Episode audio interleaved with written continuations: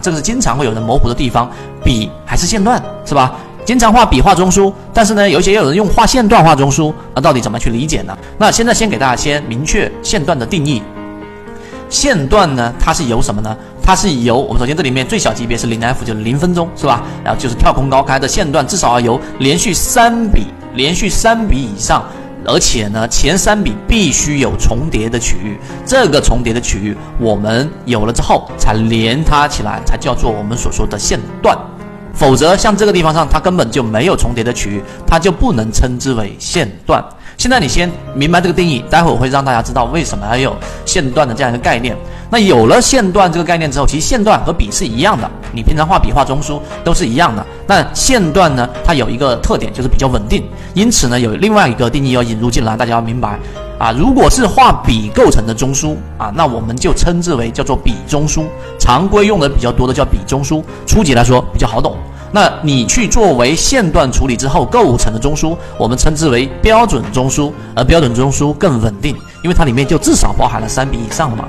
明白了这个概念之后，我们再来看一看这一个线段之后的下一个，我们怎么去判断画一个正确的一个中枢啊？这就来了，这是最常见、最常见大家啊容易犯的一个错误。我们先来定义一下，什么叫做中枢？中枢呢，是在某一个级别走势类型当中，至少被三笔连续的三笔部分重叠的地方，我们就把它称之为中枢。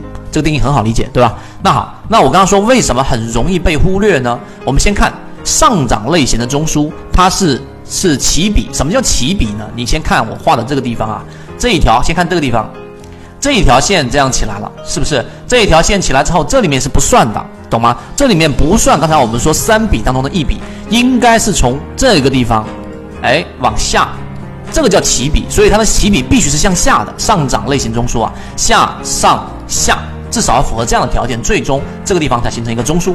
同样的道理啊，我们说下跌中枢呢，它的起笔是一定是向上的，就是这个是下跌的，然后向上、向下、向上三笔进行重叠，蓝色这个区域我们就把它称为下跌过程当中的中枢。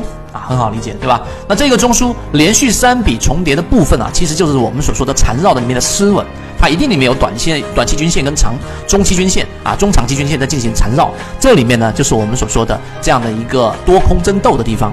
那中枢的区间上下是固定的，一旦中枢形成，它的上下就是固定的了，它可以向左或者向右去进行延伸，但上下轨是不会移动的。因此，刚才我说的这个线段构成的标准中枢稳定。比构成的中枢好懂，并且常用啊，这一点明白了之后，第四个我们要过的概念你要明白，就是我们所说的这样的一个中枢的画法。好